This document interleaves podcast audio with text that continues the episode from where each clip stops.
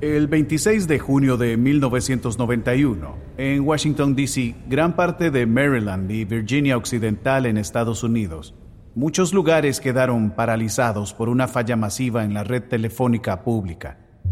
A pesar de ello, a medida que la tecnología se vuelve más sofisticada y los sistemas de red son más interdependientes, aumenta la probabilidad de fallas recurrentes no se puede decir que no hubo advertencias de que esto iba a pasar. A principios de la década de los 90, 12 millones de personas en los Estados Unidos sufrieron enormes fallas en la red telefónica. La gente no podía llamar al hospital, las empresas no podían llamar a los clientes, los padres no podían llamar a las guarderías. Fue un caos y también un serio llamado de atención un llamado de atención en un país cuya infraestructura dependía en gran medida de los sistemas informáticos que conectaban todo. Las redes informáticas eran cada vez más grandes y luego, cuando fallaron, sí, fallaron a fondo. Una falla informática causó el colapso del sistema telefónico, un error diminuto de una sola línea del código y hoy en día, las consecuencias de los pequeños errores como esos son más fuertes que nunca. Esto es Command Line Heroes en español, un podcast original de Red Hat. La seguridad y fiabilidad del software son más importantes que nunca. El viejo enfoque de cascada hacia el desarrollo, donde la seguridad simplemente se agregaba al final de las cosas, ya no es suficiente. Vivimos en un mundo DevOps, donde todo es más rápido, más ágil y escalable, de maneras que ni siquiera podíamos imaginarnos cuando se cayó aquella red telefónica. Eso significa que nuestros estándares de seguridad y fiabilidad tienen que evolucionar para enfrentar los nuevos desafíos. En este episodio vamos a descubrir cómo integrar la seguridad en DevOps y también vamos a explorar nuevos enfoques para lograr que las operaciones sean fiables y sólidas. Sabemos que incluso después de haber abordado todo eso, podríamos hablar de muchas otras cosas porque en un mundo DevSecOps, todo cambia rápidamente, tanto para los desarrolladores como para las operaciones. Muy bien, vamos a empezar a explorar este nuevo territorio. Bueno, para lograr que la seguridad y la confiabilidad de los sistemas estén al día, para prepararlas para un mundo DevOps tenemos que hacer un par de ajustes fundamentales en la forma en que trabajamos. Primero, necesitamos adoptar la automatización. Piensa en la logística de la autenticación de dos factores. Piensa en la enorme tarea que representa. Es bastante obvio que no vamos a resolver nada si simplemente agregamos más personal. Así que lo primero es adoptar la automatización. Y probablemente lo segundo es menos obvio. Hay que cambiar la cultura para que ya no tengamos que preocuparnos por la seguridad. Más adelante explicaré a qué nos referimos con cambiar la cultura. Pero vamos a abordar estos dos pasos, uno por uno. Primero, adoptar la automatización.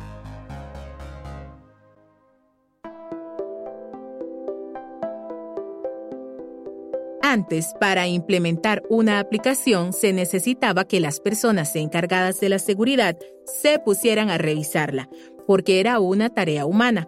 Y en caso de que no lo hayan notado, las personas pueden ser medio lentas. Por eso, la automatización es indispensable para integrar la seguridad en DevOps. Vamos a pensar, por ejemplo, en el reciente informe de violación de datos de Verizon descubrieron que el 81% de todas las violaciones relacionadas con la piratería informática involucran contraseñas robadas o débiles. Así que el problema es muy sencillo, solo que es un problema sencillo a gran escala. Y como dijimos antes, no vamos a resolver 30 millones de problemas de contraseñas simplemente agregando más personal, ¿verdad? El obstáculo es abordar la escala del problema, su enorme tamaño, y la respuesta es la misma siempre, automatización y más automatización. Si esperamos a que se involucre una persona, la solución no se va a multiplicar. Vincent Dunning es director de seguridad de productos en Red Hat y durante los 20 años que ha estado en esto ha visto cómo DevOps creó un entorno cada vez más rápido. Los equipos de seguridad han tenido que apresurarse para mantenerse al día. Cuando comencé, cada mes aparecía un nuevo punto vulnerable, luego cada dos semanas y luego cada semana. Y ahora encontramos cientos de ellos todos los días. Lo interesante es que Vincent dice que en realidad, a medida que los equipos de seguridad evolucionan, aumentan los puntos vulnerables, no disminuyen. Nunca vamos a llegar al punto en que digamos, ah, pues ahora sí ya estamos seguros, listo. Ya terminamos nuestro trabajo. No, el tema de la seguridad siempre va a estar presente. Simplemente es algo que se tiene que volver tan normal como respirar. Y resulta que lo que cuenta como problema para los equipos de seguridad y fiabilidad tiene cada vez más matices. Actualmente, cuando buscamos esos problemas, detectamos cada vez más y esa tendencia continuará a medida que encontremos nuevos tipos de puntos vulnerables y cosas que tal vez no creíamos importantes o que ni siquiera sabíamos que existían. Ahora nos enteramos de los problemas más rápido y cada vez hay más entonces el tamaño es exponencial. Es el conocimiento, es el volumen del software, es la cantidad de consumidores. Todo eso contribuye al aumento de la seguridad en esa área y a los puntos vulnerables que encontramos. Una vez que pensemos en la seguridad como un problema en evolución, en lugar de creer que se resuelve con el tiempo, el argumento que apoya la automatización, pues se vuelve aún más fuerte. Bueno, creo que, por un lado, con la automatización podemos integrar la seguridad en los canales de desarrollo muy rápido. Por otro lado, no es necesario que las personas realicen ese esfuerzo, ¿verdad?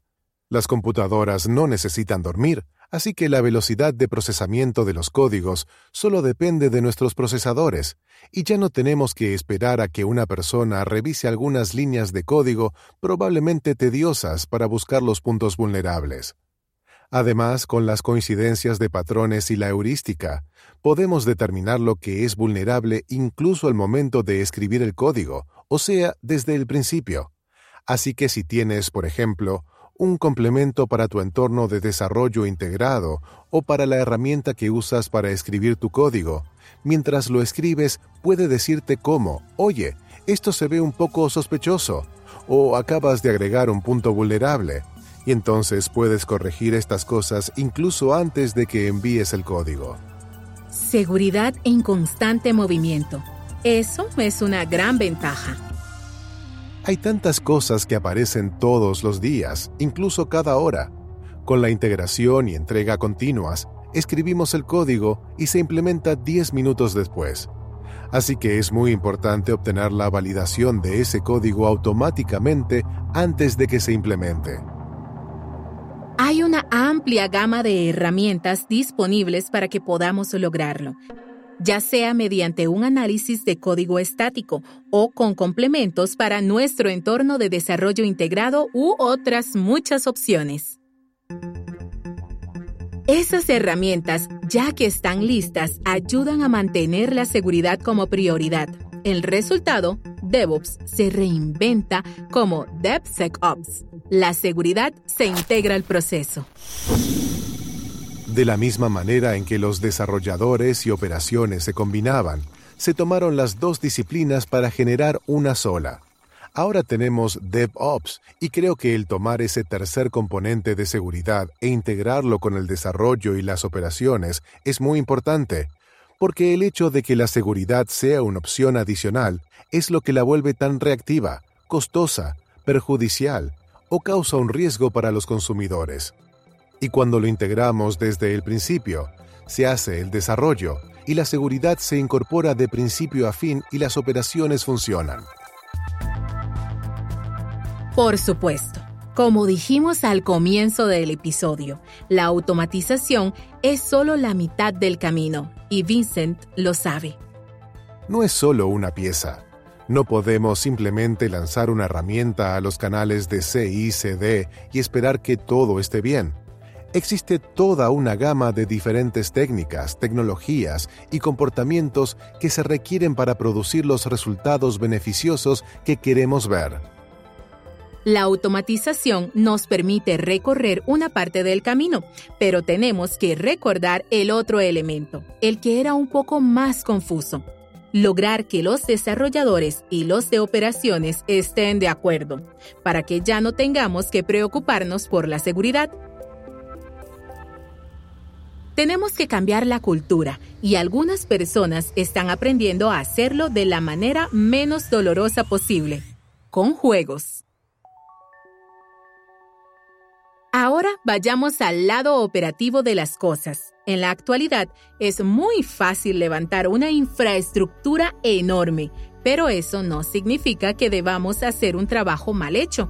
Debemos seguir trabajando en nuestros sistemas, garantizando que exista fiabilidad, resolviendo cómo prepararnos para lo inesperado. Esa es la mentalidad que Jesse Robbins intenta impulsar. Hoy en día, Jesse es director ejecutivo de Orion Labs, pero antes se le conocía como el maestro de los desastres en Amazon. Durante el tiempo que pasó ahí, Jesse era el gran mago que generaba conciencia sobre estos problemas y para ello utilizó ejercicios llamados Game Day en dichos ejercicios, miles de empleados realizan simulacros de situaciones de desastre para acostumbrarse a la idea de que las cosas se rompen y para entender muy bien el cómo y el por qué. Esta es una conversación con Jesse, donde habla sobre cómo la fiabilidad y la resiliencia se integran del lado de las operaciones. Fantástico. Entonces, eres conocido por muchas cosas, pero una de ellas es el ejercicio de Game Day que organizaste en Amazon. ¿Qué es? ¿Qué es Game Day? Game Day era un programa que diseñé donde descomponíamos ciertas cosas a gran escala para poder evaluar la preparación operativa de los sistemas más vulnerables. Si te gusta la herramienta que ahora se llama Chaos Monkey de Netflix y de otros, pues el precursor definitivamente fue Game Day que era el nombre de mi programa. Su objetivo principal era desarrollar una cultura de excelencia operativa, desarrollar la capacidad de probar sistemas a gran escala en el momento en que se descomponen y aprender cómo sucede para mejorarlos. Y también desarrollar una cultura capaz de responder y recuperarse de incidentes en esas situaciones.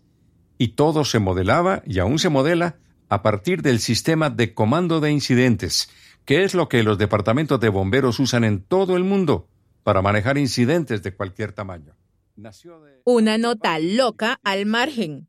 Jesse se capacitó para ser bombero en 2005 y allí es donde conoció ese sistema de comando de incidentes que terminó inspirando Game Day. Así que todos los desarrolladores que hacen esos ejercicios de desastres tendrán que agradecerle a Jesse y a su pasión por la lucha contra incendios y la gestión de emergencias. Bien, volvamos a nuestra conversación. La resiliencia es la capacidad de un sistema para adaptarse al cambio, para responder ante fallos y alteraciones, y eso incluye tanto a las personas como todo lo que desarrollen para lograr adaptarse. Y una de las mejores maneras de lograr eso, de lograr desarrollar una cultura que pueda responder a esos tipos de entornos y que realmente comprenda cómo funcionan, es proporcionar ejercicios de capacitación a las personas. Y esos ejercicios pueden ser tan sencillos como reiniciar un servidor, o tan complicados como apagar centros de datos completos para provocar fallas de gran escala, y cualquier ejercicio intermedio. Y entonces, antes que nada, Game Day es un proceso en el que uno se prepara para esas fallas, y para ello se reúne a toda la organización para hablar sobre cómo fallan los sistemas, para pensar en lo que saben las personas y para ver cómo esperan que suceda el fallo. Y muchas veces ese ejercicio por sí solo es una de las partes más valiosas del comienzo de un Game Day. Pero luego realizas un ejercicio en el que descompones algo. Puede ser grande o pequeño. o puede ser algo que se descomponga todo el tiempo. Y entonces puedes estudiar la forma en que todos responden, la manera en que evolucionan las cosas. Puedes ver al sistema descomponerse y puede ser algo que pueda descomponerse sin causar problemas. Por ejemplo, algún elemento que todo el mundo conozca bien o algo que exponga lo que llamamos un defecto latente. Los defectos latentes son los problemas que se ocultan en el software, la tecnología o los sistemas a escala, y que solo podemos identificar cuando sucede algo extremo o inesperado. Está diseñado para capacitar a la gente y diseñar sistemas que nos permiten saber cómo van a trabajar bajo estrés y tensión. ¿Y Game Day? ¿Qué te inspiró a crearlo? ¿Fue en respuesta a algún problema específico o cómo surgió? Game Day comenzó durante un periodo en el que yo sabía, por mi puesto, por mi experiencia única como bombero y director de emergencias, que era importante cambiar el enfoque cultural de concentrarse en evitar los fracasos y más bien aceptar que suceden. Y parte de lo que inspiró eso fue mi propia experiencia, comprender cómo fallan los sistemas, los edificios y la infraestructura cívica, y cómo ocurrieron los desastres, y la presión que eso ejerce sobre las personas.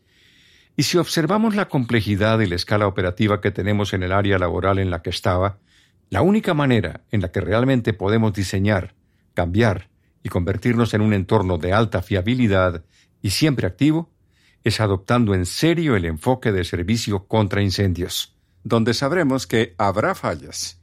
No es cuestión de preguntarse si va a pasar, es cuestión de cuándo va a pasar.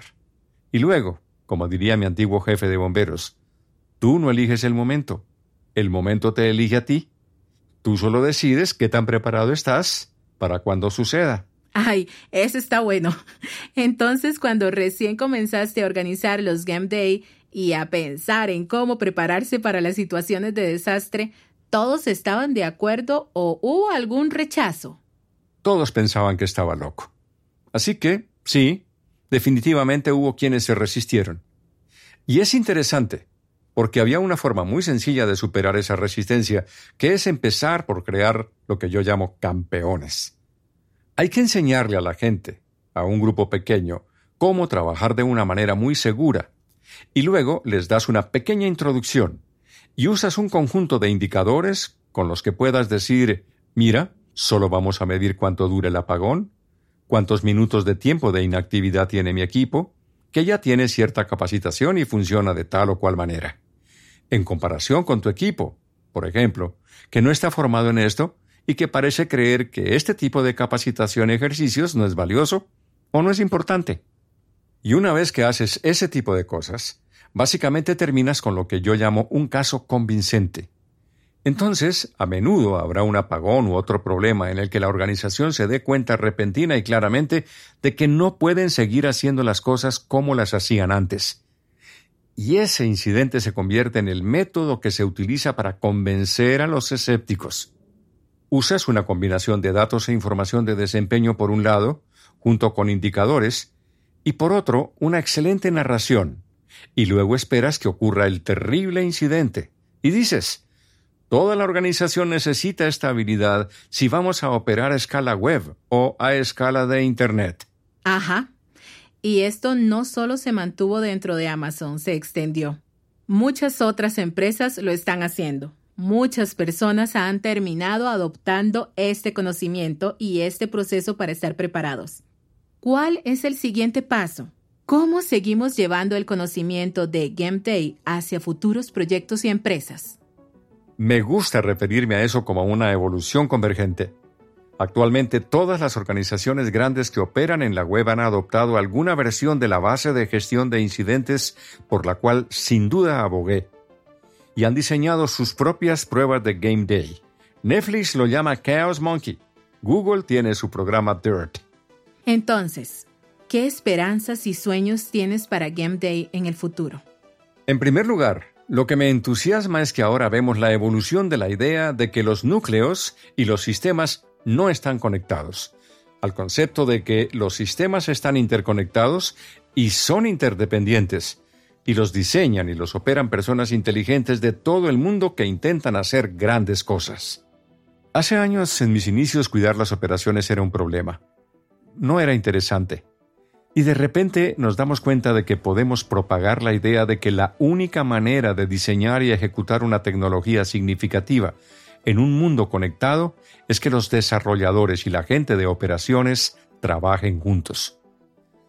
Así que mi esperanza para el futuro es, en primer lugar, estamos viendo cada vez más personas que adoptan estas ideas y se informan sobre ellas. Y comprenden que cuando se diseña algo de lo que depende la gente, se tiene la obligación de asegurar que sea confiable, utilizable, seguro, que sea algo que la gente pueda usar como parte de su vida diaria. Pero también vemos surgir una nueva disciplina.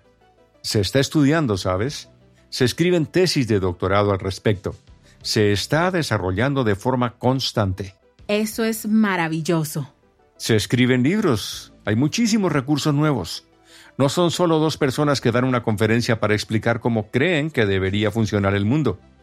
Por eso, la esperanza que me inspira es, por un lado, entender que si se diseña software y tecnología para el uso de la gente, realmente nos volvemos parte de la infraestructura cívica. Entonces, las habilidades que como bombero he tratado de aportar a la tecnología y las habilidades que ahora surgen y que están llevando todo esto a otro nivel, son parte de los cimientos para diseñar cosas en las que la gente confíe para su día a día.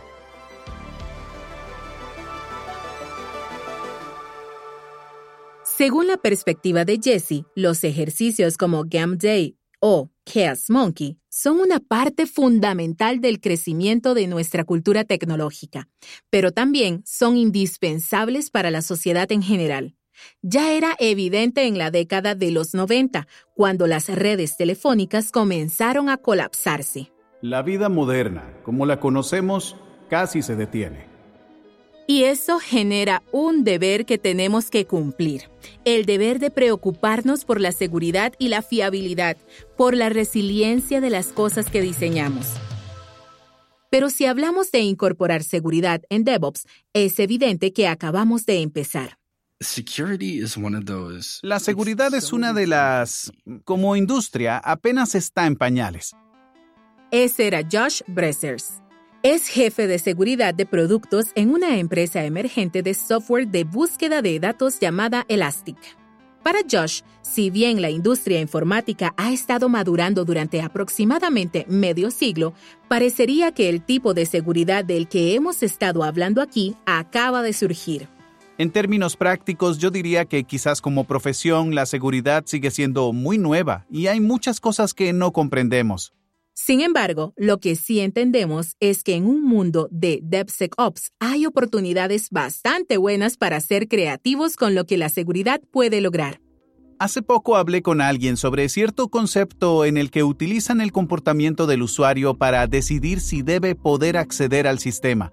Todo el mundo tiene ciertos comportamientos, ya sea de dónde vienen, la hora del día en que ingresan a un sistema, la forma en que escriben, la forma en que mueven el ratón. Así que realmente es una de esas ideas que creo que podría tener resultados muy buenos si lo hacemos bien, porque podemos prestar atención a lo que hacen las personas. Entonces, digamos que estoy actuando de manera extraña, pero es simplemente porque me torcí la muñeca. Pero los demás no saben. Entonces, el sistema podría decir, hay algo extraño. Queremos que inicies sesión con tu autorización de dos factores y también te vamos a enviar un mensaje de texto o algo así. ¿No? Así que Pasamos de usar solo el nombre de usuario y la contraseña a algo más interesante. Entonces creo que va a ser realmente indispensable que analicemos muchos de esos problemas de maneras nuevas y únicas. Y en muchos casos todavía no llegamos a eso. Para llegar ahí necesitamos dar los dos grandes pasos que hemos descrito. Paso 1, la automatización, que es tan importante porque... Los seres humanos son pésimos para hacer lo mismo una y otra vez. Claro. Y luego tenemos el paso 2, la cultura. Todos nosotros tenemos un papel que desempeñar en la seguridad y una responsabilidad al respecto, sin importar cuál sea nuestro cargo. Cuando la mayoría de la gente piensa en el equipo de seguridad, no piensa en gente feliz y amable, ¿verdad?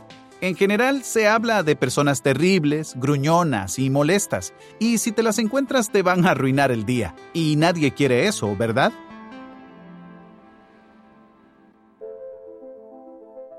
Pero podemos superar ese prejuicio. Tenemos que hacerlo. Piénsalo así. Cada día ocurren más amenazas a la seguridad y cada día la infraestructura de TI crece y se vuelve más poderosa. Si juntamos esos dos hechos, nos daremos cuenta de que más nos vale vivir en un mundo que adopte la seguridad.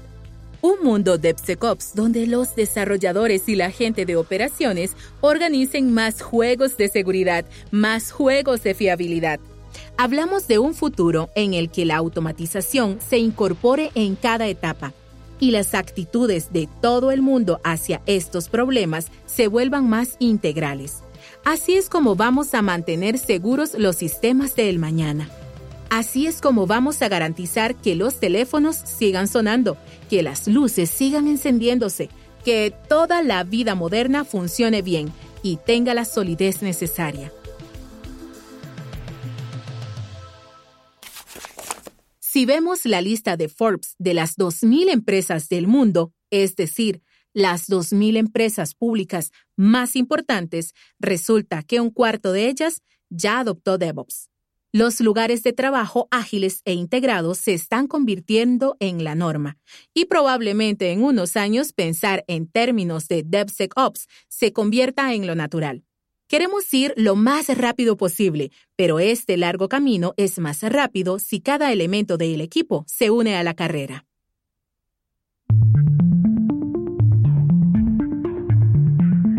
En el siguiente episodio, nos golpea una explosión de datos. La humanidad está cerca de almacenar alrededor de 40 zettabytes de información en servidores que, en su mayoría, ni siquiera existen aún. Pero, ¿cómo podemos lograr que todos esos datos sean útiles?